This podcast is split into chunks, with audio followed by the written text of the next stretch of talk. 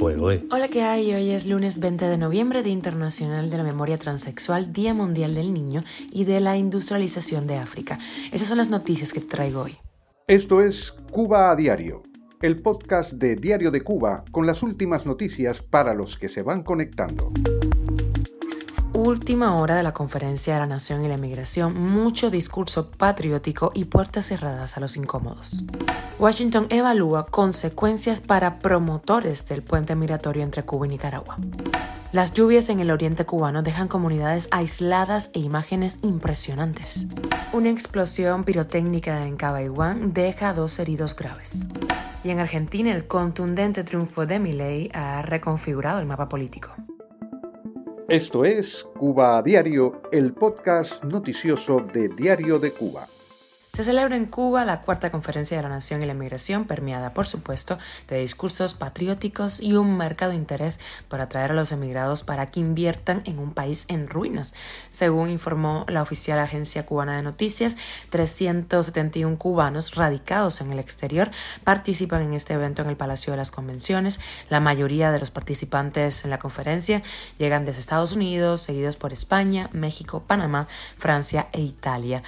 En realidad, la mayoría de los asistentes cuyas identidades han trascendido son personas vinculadas a grupos procastristas en el extranjero. El economista Emilio Morales opinó que en esta hora final, donde el sistema se derrumba por sí mismo, pretende el gobierno seducir a un exilio que fue marginado de sus derechos, sin ni siquiera pedir perdón por los actos cometidos en el pasado y que todavía se cometen en el país. Añadió que la diáspora cubana tiene el potencial de inyectar más de 20 mil millones de dólares en un periodo de 24 a 36 meses si el país transita a una democracia con Estado de Derecho y libre mercado.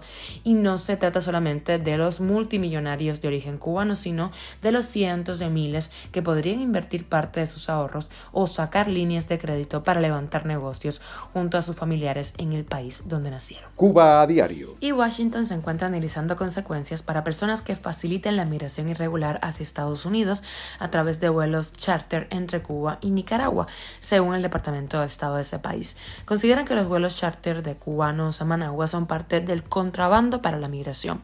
Nicaragua ha sido utilizado durante mucho tiempo como un trampolín migratorio por las personas que huyen de países caribeños en dificultades, como por ejemplo Cuba y Haití, debido a que es uno de los pocos países que no les pide visa para entrar. Este tipo de vuelos desde Cuba ya estaban cobrando fuerza a finales del año pasado, en medio de un éxodo histórico desde la isla. Desde agosto pasado hasta finales de octubre, unos 172 vuelos transportaron a 17.000 personas de Cuba a Nicaragua. El gobierno de Joe Biden anunció en enero un plan para disuadir la migración, el cual contempla aceptar a 30.000 personas al mes de Haití, Cuba, Nicaragua y Venezuela de forma legal.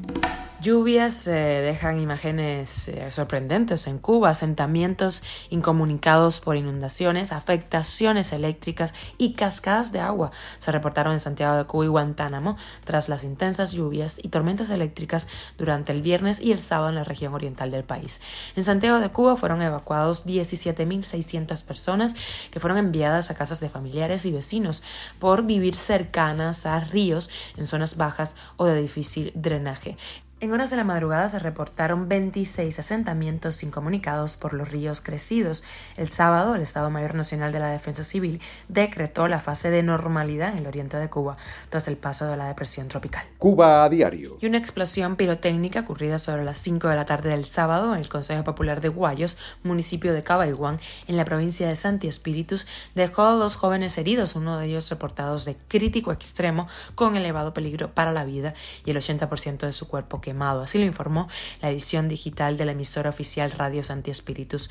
La radio local dijo que David Alejandro Martínez, de 16 años de edad, y Nelson Ferrer Díaz, de 28, son los nombres de los eh, accidentados, producto de la detonación de dos sacos de voladores. Los accidentes pirotécnicos se producen a menudo en las fiestas de barrio de los pueblos cubanos que no cumplen con las condiciones de seguridad necesarias. Y viajamos a Argentina con una diferencia de más de 10 puntos en los primeros resultados oficiales, este domingo se ha confirmado un indiscutido triunfo del ultraliberal derechista Javier Milei como nuevo presidente de Argentina para un periodo de cuatro años que comenzará el venidero 10 de diciembre, cuando se produzca la toma de posición. Milei obtuvo casi el 56 de los votos, mientras el peronista Sergio Massa obtenía el 44%. En América Latina se está viendo un rechazo generalizado de los oficialismos. Pero ¿quién es el nuevo presidente de Argentina? Es un economista ultraliberal, se llama Javier Gerardo Mirei. Ha pasado eh, dos años de ser un eh, provocador showman televisivo que rompía en vivo una maqueta del Banco Central y decía que sacaría a patadas por culo a los políticos del poder a ser elegido presidente de Argentina. Milley alcanzó la presidencia después de moderar su discurso en la campaña electoral para eh, la segunda vuelta que disputó contra el peronista Massa.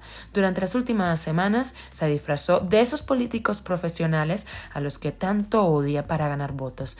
El león, como lo apodan, dejó de rugir, mantuvo la calma incluso al ser contradicho y dio marcha atrás a sus ideas más controvertidas, como por ejemplo la privatización de la sanidad y de la educación y la libre portación de armas. Milley todavía es una incógnita, dijo y se desdijo después, como pasó con su apoyo a la venta de órganos o a la venta de niños. Sus innumerables contradicciones obligan a los argentinos a elegir cuál de las dos versiones quiere creer. Su verdadero rostro comenzará a desvelarse cuando asume la presidencia el próximo 10 de diciembre. Pero está claro que el pueblo de Argentina tomó su decisión basado en el hartazgo del gobierno precedente. Esto es Cuba a Diario, el podcast noticioso de Diario de Cuba, dirigido por Wendy Lascano y producido por Raiza Fernández. Muchísimas gracias por informarte con nosotros en Cuba a Diario. Te recuerdo que estamos contigo de lunes a viernes en Spotify, Apple Podcast, Google Podcast, Telegram y síguenos en redes sociales. Yo soy Wendy Lascano, te mando un beso enorme.